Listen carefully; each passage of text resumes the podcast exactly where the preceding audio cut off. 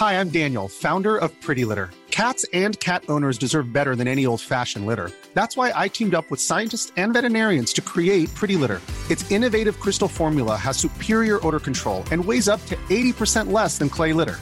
Pretty Litter even monitors health by changing colors to help detect early signs of potential illness. It's the world's smartest kitty litter. Go to prettylitter.com and use code ACAST for 20% off your first order and a free cat toy. Terms and conditions apply. See site for details. Bonjour, c'est Zoé de Louis. Ça fait maintenant deux ans que j'ai la chance de travailler pour Louis Média et que vous entendez ma voix sur vos podcasts préférés. Travailler pour quelque chose qui a du sens pour moi, c'est essentiel à mon épanouissement au quotidien.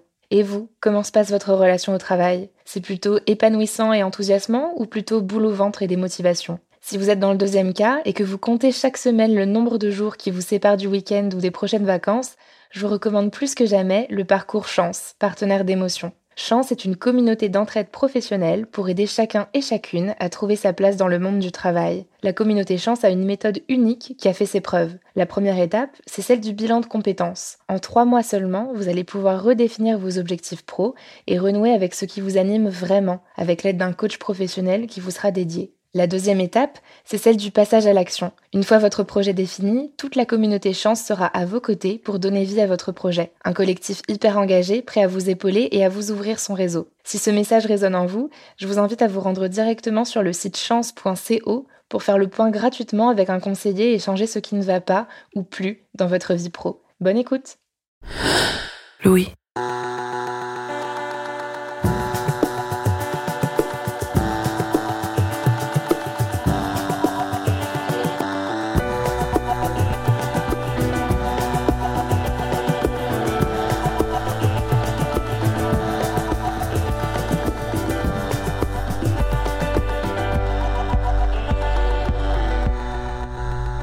Vous avez déjà, vous, pris des billets de train sur vos heures de boulot, étendu votre linge pendant vos journées de télétravail, fait durer un peu longtemps une pause café ou scroller sur Instagram pendant 20 minutes.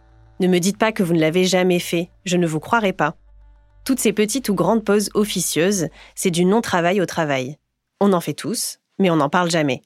On n'assume pas, on se cache pour se livrer à ces activités qu'on estime peu avouables et qui a priori ne font pas partie du contrat passé avec notre employeur. Sophie Roche, doctorante en sciences de gestion, a consacré toute sa thèse au non-travail au travail et elle l'a vite constaté. Il est très difficile de trouver des gens qui veulent bien en parler ou se laisser observer. C'était très étonnant parce que tout le monde me disait Ah oui, c'est un sujet, euh, ça me parle.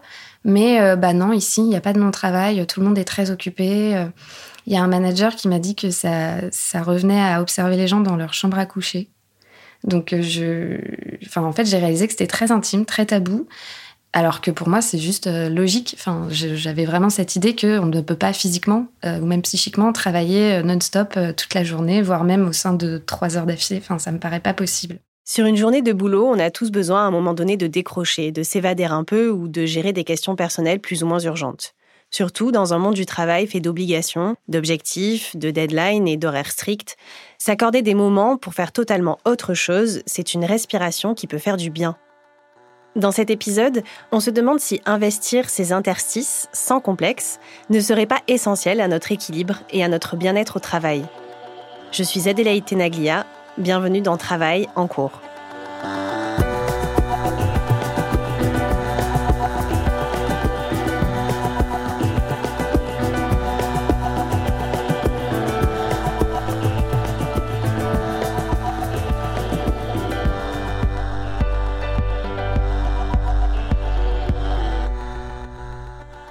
Camille, 36 ans, est rédacteur web indépendant. Il n'a pas de chef, ses principales contraintes sont les deadlines que ses clients lui demandent de respecter. À part ça, il est plutôt libre d'organiser son emploi du temps comme il l'entend, en fonction de son rythme et de ses envies. Mais sur ses heures de travail, il peut aussi passer beaucoup de temps à ne pas travailler. Il y a bien sûr les classiques pause déjeuner et pause café, mais il a aussi d'autres activités beaucoup moins traditionnelles dans le cadre d'une journée de travail quand je suis au travail, bah il y a beaucoup de non-travail, c'est-à-dire que je fais beaucoup de choses que un salarié lambda serait obligé de faire chez lui sur ses heures de loisirs. Bah moi je me gêne pas pour les faire pendant mes heures de travail. Par exemple, je prépare cet été un voyage à vélo de deux semaines avec euh, plusieurs étapes, euh, voir un petit peu quel kilomètre je vais faire, combien de kilomètres je vais faire, quelle étape je vais faire. Et bah ça, je ne l'ai fait absolument pas le dimanche matin chez moi avec mon café. Je l'ai fait vraiment hein, le jeudi entre 15h et 16h, euh, entre deux textes à faire. Et je trouve que c'est très légitime de ma part. Et voilà, c'est un petit peu comme ça que je commence à non travailler au travail. Camille classe ses activités de non-travail en deux catégories. Bon, c'est un, un système de raisonnement un petit peu binaire, mais j'ai tendance à catégoriser le non-travail productif et le non-travail non productif. Le non productif, typiquement, ça va être euh, un fléau allumer Instagram toutes les 15 minutes pour faire euh, défiler le feed et voir s'il euh, y a des nouveautés dans notre feed. Et je me rends compte que, bah voilà, je tombe sur la vidéo de tel mec qui chute à vélo ou tel chien qui va chez le toiletteur. Enfin, vraiment des trucs absolument pathétiques qui ne m'aident pas à progresser. J'enrage d'être, d'avoir ce genre de choses, quoi.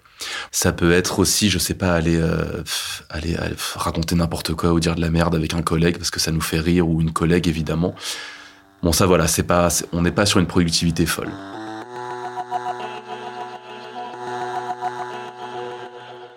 Et l'autre pan, évidemment, c'est le non-travail productif, où là, c'est vraiment faire des choses qui, euh, qui, sont, euh, bah, qui sont de l'ordre de l'utilitaire et du concret ou du pragmatique. J'organise mes vacances euh, jamais sur mon temps de loisir hors du bureau, mais vraiment à mon bureau. Il y a des raisons concrètes à ça, c'est que déjà moi j'ai l'équipement qui le permet à mon coworking parce que j'ai deux écrans d'ordinateur et c'est beaucoup plus pratique pour euh, comparer, euh, j'en sais rien, si je prévois mes vacances, de préparer, euh, mettre à gauche l'écran de la SNCF et mettre à droite mon Word ou mon tableur Excel avec toutes mes, tout ce que je veux faire pendant les vacances. Puis à côté de ça, ça me fait une, ça me fait une pause. Je trouve c'est toujours agréable évidemment, de voir très utile de faire des pauses au travail. Et là, je me dis que c'est une pause qui est qui me fait plaisir quoi. Penser à ma session vélo dans les Pyrénées alors qu'on est au mois de février qui fait froid dans ma banlieue, bah ça me rend c'est une pause qui est assez assez salutaire. À côté de ça, typiquement euh, bah, hier j'ai fait ma, ma déclaration d'impôt. Donc c'était évidemment hyper excitant et et bah là pareil, jamais de la vie je vais faire ça pendant mon week-end ou pendant mes soirées. C'est du non-travail, mais c'est utile. Voilà. Rendre son temps libre encore plus libre de contraintes en les centralisant sur son temps de travail, c'est ce qui permet à Camille de donner du sens aux heures passées à son bureau. Moi, c'est surtout ce, à quoi je suis attaché, en effet, cette question de pouvoir faire ce que je veux quand je suis au bureau. C'est vraiment cet aspect de pouvoir, sans aucun scrupule, arrêter de travailler, enfin faire une pause à 14 heures et aller euh, glander sur ne sais quel site ou euh, rendre service à un copain ou que sais-je. C'est quelque chose euh, que je ne retrouverais pas si j'étais euh, subordonné à un supérieur hiérarchique et, euh, et, voilà auquel je suis encore une fois profondément attaché. Régulièrement, Camille hésite à trouver un travail salarié, plus stable, avec des congés payés et des collègues qui travaillent sur la même chose que lui. Mais ce besoin de liberté l'empêche de franchir le pas, au point même qu'il a refusé un contrat proposé par une des personnes qui partagent son espace de coworking. Il avait soumis l'idée qu'on travaille ensemble et moi, j'avais, euh, je l'avais opposé une fin de non-recevoir parce que pour moi, c'était vraiment euh, impossible que je bosse avec un client qui soit derrière mon écran, littéralement pour le coup, parce que ce coworker est derrière mon écran. C'était pas concevable qu'il puisse voir que je glande sur Facebook ou sur Instagram ou sur je ne sais quel site à la con, alors qu'il est 10 heures du matin et que je suis censé être au, pic de ma productivité. Je pouvais pas vraiment euh, accepter ce genre de, de lien de subordination. Même si c'est un collègue adorable à qui je m'entends très bien et qui aurait, je pense, toléré le fait de me voir, ça lui aurait peut-être fait sourire. Voilà, je je voulais pas qu'il puisse se dire, bah là, j'aimerais que cette tâche que Camille a, a créée pour moi, elle est pas top. Et s'il glandait un petit peu moins sur son ordinateur, peut-être que ça pourrait être un petit peu mieux. Donc non, il y a des limites que je m'impose avec mes coworkers et celle-ci en fait partie.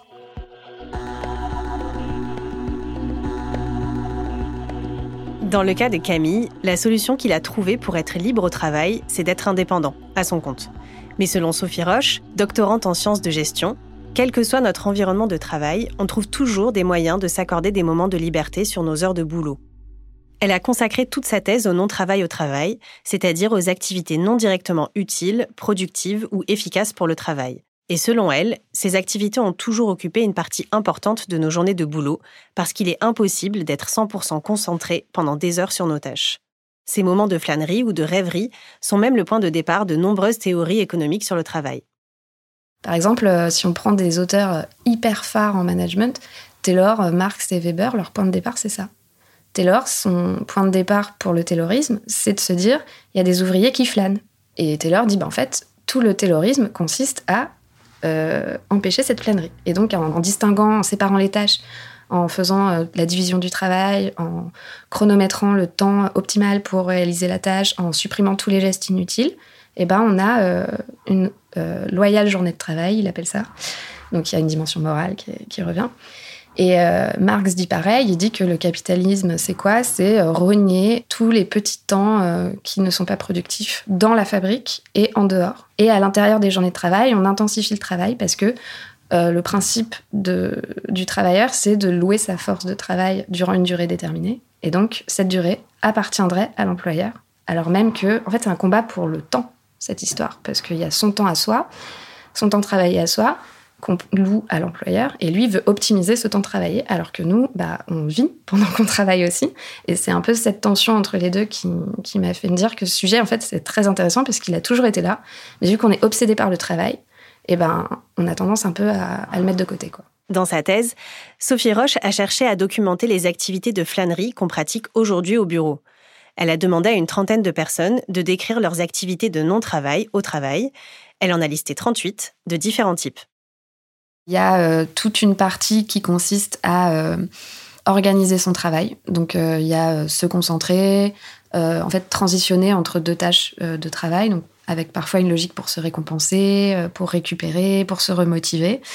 Euh, il y a toute une logique qui consiste à euh, aussi organiser son agenda, donc faire des tâches administratives, des choses comme ça. Donc chez certains, ça apparaît comme du travail et chez d'autres, ils ont conscience que c'est vraiment, enfin, ça ne demande pas du tout la même implication psychique, le même effort mental, etc. Donc ils le vivent comme du non-travail. Donc il y a bah, tout ce qui est des concentrations collectives, euh, mais aussi le bureau buissonnier. Donc, euh, c'est euh, s'évader psychiquement, penser à son week-end, organiser un verre. donc, voilà. Il y a tout un pan où en fait on n'arrive pas à se mettre au travail. Donc là, on procrastine en ligne, on lambine, on traînasse, on discute avec ses collègues parce que juste on n'a pas envie de s'y mettre, on n'a pas envie de s'y remettre, voilà. Et il y a un participant, c'est très intéressant aussi, qui dès qu'il est interrompu, euh, lit des articles sur le monde, euh, des choses comme ça. Donc en fait, il fait deux activités de non-travail, mais il y en a une qui l'a éloigné de son travail, l'interruption, et le fait de lire des articles en ligne le ramène à son travail. Donc c'est pas du tout la même intention dans les deux cas, et il y a une logique combinatoire euh, successive d'enchevêtrement entre ces deux activités de non-travail. Donc il y a plein de formes différentes. Tous les témoins interrogés par Sophie Roche ont des activités de non-travail. Mais pour elle, cela n'a rien à voir avec un manque de professionnalisme. Tous mes participants revendiquent euh, un fort attachement euh, au travail bien fait, certains même aux valeurs du travail euh, classique, quoi, assez scolaire, assez bon élève, il faut bien faire les choses, etc. Ils veulent faire un travail de qualité. D'autres sont un peu moins attachés à ça, mais tous s'attachent à faire leur travail. Pour elle, ce n'est même pas une question de flemme de manière générale simplement de besoin et d'envie de se couper du travail à certains moments. Ce qui est marrant, c'est que c'est pas un trait de caractère, je pense, la flemme. C'est ce que j'ai vu là, c'était que c'était pour ceux qui l'ont fait sur plusieurs jours, même en fait à l'échelle d'une journée, il y en a qui me disent, bah, moi je suis pas du matin, par exemple. c'est une question de rythme, de hum, cyclicité de l'activité, de euh, par exemple quand euh, je sais pas l'été euh, il y a des gens qui disent bah tout le monde est en vacances je travaille beaucoup plus mollement enfin mais c'est parce que c'est un peu comme si c'était ouais cyclique quoi il y a des gens qui disent ok le lundi de toute façon je sers à rien je le sais mais je, je lisse sur la semaine enfin c'est une organisation personnelle qui fait que oui, le lundi, j'ai la flemme, ou oui, le matin, j'ai la flemme, je mets trois plombes à rentrer dans mon travail. Mais en fait, c'est pas un trait de caractère, c'est vraiment un instant T. Les gens disent, bah là, j'ai la flemme. Hiring for your small business? If you're not looking for professionals on LinkedIn, you're looking in the wrong place. That's like looking for your car keys in a fish tank. LinkedIn helps you hire professionals you can't find anywhere else, even those who aren't actively searching for a new job but might be open to the perfect role. In a given month, over 70% of LinkedIn users don't even visit other leading job sites. So start looking in the right place. With LinkedIn, you can hire professionals like a professional. Post your free job on linkedin.com slash people today.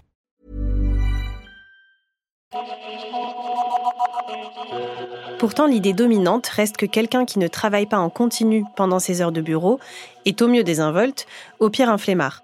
Les personnes vont donc maquiller leur non-travail pour qu'il passe inaperçu.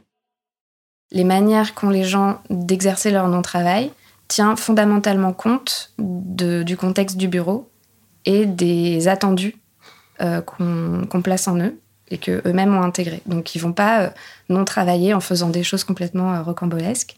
Au contraire, ils font du non travail qui est parfaitement soluble en fait dans la vie de bureau. Et euh, parfois, c'est juste au niveau de l'intention qu'on se rend compte que c'est hyper euh, distanciés par rapport à, leur vie de bureau, quoi, et par rapport aux attentes qu'on place en eux, etc. Mais la plupart du temps, ça euh, se fond parfaitement dans le quotidien de bureau. Car selon la doctorante, certaines activités de non-travail sont tolérées par l'employeur. Par exemple, la pause cigarette, la pause déjeuner ou la pause toilette. Dans des environnements de travail comme les open space, où les individus sont entourés de collègues et parfois sous l'œil des chefs, ils vont déguiser leur flânerie pour qu'elle ressemble à du travail ou à une pause légitime pour beaucoup, il y a une culpabilité qui se montre parce qu'ils se disent que c'est. On sait très bien que c'est pas respecter euh, l'esprit de ce qui est attendu, quoi. On se dit, bah, en fait, je sais qu'on attend de moi que je sois euh, tout le temps sérieux, concentré, euh, et en fait, il y a des fois où non. Et la culpabilité, du coup, ça traduit effectivement une mise en scène qui est assez intéressante parce que bah, les gens singent des formes hyper acceptées de non-travail tout en donnant une une intention derrière qui est cachée, mais qui est réelle. Quoi. Donc, par exemple, euh, j'ai un participant qui dit euh, je, vais me chercher euh, de l'eau, mais je fais exprès d'aller de l'autre côté du couloir. Et il dit c'est deux minutes de gagner sur le capitalisme. et on voit bien que pour un regard extérieur, il va juste chercher de l'eau. Enfin, ça n'a rien de, de chevaleresque, mais lui, il le colore d'une intention secrète de mise en péril du capitalisme. Enfin, donc c'est assez marrant. Il y a aussi euh, des, gens voilà, qui en fait vont euh, bah, se chercher de l'eau alors qu'ils n'ont pas soif, euh, qui, qui font des choses où en fait c'est ça prend des aspects pour un regard extérieur de pause physiologique, de pause communément admise, quoi. Alors qu'en fait, juste, ils craquent, ils en ont marre. Il euh, y a aussi des gens qui euh, se projettent professionnellement, donc qui remettent à jour leur CV, qui postulent sur leur lieu de travail. Donc ça, c'est typiquement euh, quelque chose qui est très intéressant parce que ça va à l'encontre de ce qui est toléré organisationnellement clairement. Et ce qui est intéressant, c'est que bah, ces gens-là apparaissent justement très sérieux quand ils le font, puisqu'ils font des recherches en ligne, euh, voilà. Ils écrivent, ils rédigent, mais ils postulent ailleurs, quoi. Donc ça, c'est assez intéressant. Selon Sophie Roche, les activités de non-travail n'ont pas forcément d'objectif. Elles existent par et pour elles-mêmes et font intégralement partie du travail. Mais dans certaines situations, elles peuvent permettre aux individus de retrouver du sens au travail. Il y a des gens qui vont, je pense, au travail pour le non-travail, pour le lien avec les autres, pour plein d'éléments qui sont pas concrètement leur tâche quotidienne de travail. Certaines activités de non-travail réenchantent beaucoup le quotidien des gens, puisque euh, notamment le non-travail collectif, euh, quand on est hyper soudé euh, avec ses collègues, qu'on devient amis, c'est-à-dire qu'on crée des liens qui sont plus seulement instrumentaux ou, ou, utilitaristes avec les gens, mais que vraiment on crée des liens autotéliques. Euh, on se rend compte que peut-être ça, génère plus de sens euh, pour les individus et ça les attache à leur environnement de travail, à leur travail. Et du coup, il y a énormément d'activités de, non-travail collectives. Et ça, ça a été euh, assez fréquemment abordé en recherche. Hein. C'est pas une grosse découverte que j'ai fait là. Mais il y a beaucoup d'activités de non-travail collectives qui euh, participent à générer du sens au quotidien, dans le quotidien des individus. Par exemple, dans, dans les formes collectives de discussion euh, autour de sujets brûlants, de la vie de bureau, des choses comme ça, les gens euh, déconstruisent le sens qui leur est donné à voir par le management, par les activités proposées. Quand on débriefe une réunion, quand on gossip, ben, en fait, on produit du sens en déconstruisant les non-sens qu'on voit, quoi.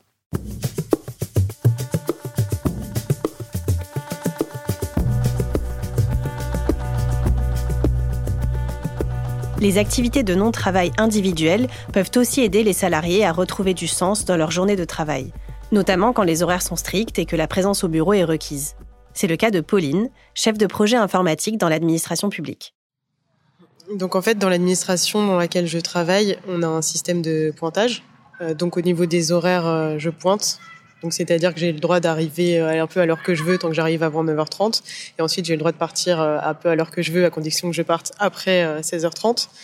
Euh, et, et le principe c'est que bah, je m'arrange en fonction de, de ma vie à l'extérieur pour faire mes heures par semaine avec ce, cette contrainte des badgeages et et c'est pour ça que souvent je dis que en fait je vais à la garderie. Parce que j'ai vraiment l'impression en fait d'aller à mon bureau pour être gardée pendant la journée. Voilà, on vérifie que je suis bien là euh, pendant ces heures-là. Euh, sauf que comme euh, j'ai pas de mission précise à faire pendant ces heures de présence au bureau, je considère que en fait je suis dans une sorte de garderie. On vérifie que je suis là, je vais bien, bah tant mieux. Et voilà. Contrairement à Camille, Pauline ne choisit pas toujours de ne pas travailler pour avoir plus de liberté. Ce non-travail est le résultat d'un désaccord avec son employeur. Pauline estime qu'elle ne peut pas faire son travail correctement et que son avis n'est pas pris en compte par l'administration qui l'emploie.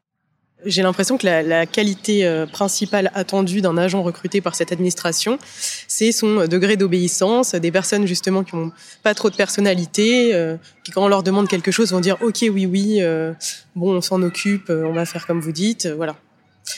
Donc moi je rentrais pas du tout dans ce moule. Les employeurs de Pauline la mettent peu à peu à l'écart de certains projets et elle-même se désengage de son travail. Pour certains projets, j'ai été exclue par exemple des boucles mail, de discussion, etc j'ai voilà. Et donc euh, parfois j'ai relancé un peu euh, mais bon ça a plus ou moins marché ou pas. Ou parfois j'ai même pas relancé. Euh, et, de fait bon bah j'ai disparu j'ai disparu et personne effectivement n'a eu l'air de s'en soucier. Et parfois j'ai juste arrêté moi de travailler sur les projets. Et pareil j'ai été très peu relancée et, et, et, voilà. Résultat, elle passe l'essentiel de ses journées à faire autre chose que du travail pour l'administration qui l'emploie. Euh, ce à quoi je consacre mes journées, c'est au travail pour les associations dont, dont je suis membre. Euh, et en particulier, je fais de la chorale et, et des activités, euh, enfin voilà, enfin du chant, de la chorale, ce genre d'activités.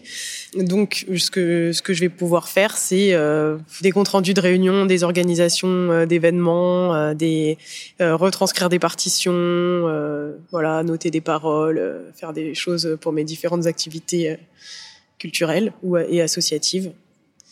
Et ensuite, euh, le reste du temps, euh, bah, je dois avouer que parfois euh, c'est aussi un peu compliqué. Euh, je veux pas non plus avoir l'air de dire que c'est facile euh, d'arriver tous les jours au bureau, de pas avoir de mission et de se trouver et d'avoir défini soi-même ses propres missions et de se trouver des choses à faire intéressantes, constructives. Non, il y a des jours où pendant à peu près toute la journée, je fais des jeux débiles éventuellement, euh, si possible, je téléphone euh, à une amie ou voilà. C'est, en fait, c'est quand même pas simple. Enfin, c'est pas quelque chose que j'ai choisi euh, justement. J'ai fait un certain choix dans une certaine mesure, mais c'est pas non plus le cadre que je souhaite pour ma vie, quoi. Je souhaite pas rester là. D'ailleurs, je cherche à partir, à avoir un autre poste. Pauline a l'impression d'être pieds et poings liés.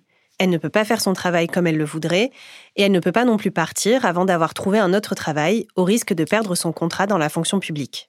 Alors, au lieu d'effectuer des tâches qui ne correspondent pas à ses valeurs, elle préfère se désengager pour consacrer son temps à d'autres choses. C'est une manière pour elle de récupérer du pouvoir sur ses journées de travail et de leur redonner un peu de sens. L'idée pour moi, c'est de pouvoir faire euh, mon métier dans des objectifs qui me vont bien et euh, dans un cadre tolérable pour moi. Et si euh, je, je pense pas avoir des critères vraiment trop durs en plus. Hein, je reste quand même assez ouverte, etc. Je suis prête à faire des compromis. Donc si ça c'est pas possible avec bon bah mes limites telles qu'elles sont. Après euh, chacun peut mettre ses limites où il veut mais voilà moi je fais avec mes limites telles qu'elles sont. Si ça, ça si ça c'est pas possible bah effectivement je préfère faire de la garderie plutôt que essayer de muser la santé euh, à faire des choses qui seront de toute façon ratées euh, enfin pour moi et pour les autres enfin voilà je, je vois pas d'intérêt là-dedans. Je préfère vraiment pouvoir du coup me consacrer à des choses que là je vais faire bien ne serait-ce que parce que j'ai davantage la main sur la façon de les faire à la fin de la journée, euh, si euh, j'ai fait des comptes rendus, euh, j'ai organisé des choses, enfin typiquement voilà, si j'ai transcrit des partitions, etc. à la fin de ma journée, je me dis ah j'ai fait des trucs qui sont quand même utiles, en plus qui servent aussi à d'autres, même si c'est dans le cadre de loisirs ou quoi, c'est pas super passionnant, mais c'est super utile que quelqu'un le fasse. ça permet de faire rouler le truc. Donc donc à la fin de la journée, quand j'ai fait ça et que voilà et qu'ensuite je vais à la chorale et qu'il y a trois nouvelles parce que je, leur ai répondu, j'ai répondu à leur mail ou sur les sur les réseaux sociaux, etc. Je me dis bon bah voilà, euh, je fais des choses qui donnent des résultats. Le fait de se désengager, de ne pas travailler au travail parce que celui-ci ne nous convient pas, est même devenu une revendication politique. Vous avez sûrement entendu parler du quiet quitting sur les réseaux sociaux, qu'on peut traduire par démission silencieuse. L'idée est de faire le strict minimum au travail pour rétablir un équilibre entre sa vie personnelle et professionnelle, ou tout simplement de ne plus mettre son boulot au cœur de ses priorités. Il est difficile de mesurer l'ampleur de ce phénomène, mais sur TikTok, le hashtag Quiet Quitting cumule plus de 680 millions de vues. Il y a beaucoup de chercheurs, euh, notamment dans le champ euh, santé souffrance au travail, qui disent que euh, vouloir plaquer du sens sur le travail des individus, Ça marche pas comme ça. Il faut que les gens le produisent eux-mêmes. Il faut qu'ils puissent eux-mêmes générer le, leur manière de travailler, leurs habitudes de travail, leur conscience de métier en fait. Et ça, ça passe par euh, s'organiser soi-même, dans une certaine mesure. Je dis pas qu'il faudrait que toutes les organisations deviennent autogérées, mais je dis juste que vouloir euh, gérer les gens et les manager jusque dans leur non-travail, ça me paraît délicat. C'est aussi une part de liberté que maintiennent les individus au travail. De là à y voir de la résistance et euh, quelque chose qui pourrait vraiment être radical, c'est la question se pose. Peut-être que la vraie radicalité, elle se elle se passe en dehors du travail. Je sais pas. Que ne pas travailler au boulot soit une question de flemme, de bien-être ou de résistance, probablement un peu des trois, dans le prochain épisode de Travail en cours, on va explorer un autre type de comportement qui là se classe définitivement du côté de la résistance, la désobéissance. Et nous allons voir comment désobéir, dans notre quotidien de travail, peut aussi nous redonner du sens.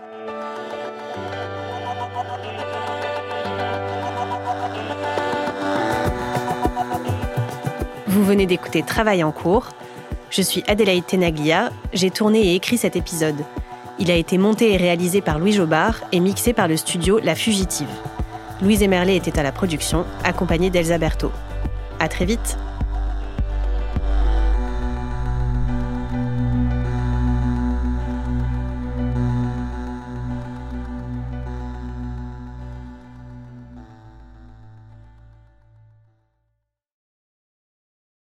Bonjour, c'est Zoé de Louis. Dans Émotions au travail, on décrypte toutes les émotions qui vous traversent et vous bousculent parfois dans votre vie professionnelle. Aujourd'hui, j'aimerais vous parler d'un podcast super inspirant, Bienvenue dans l'ascenseur, animé par Anne-Cécile Sarfati.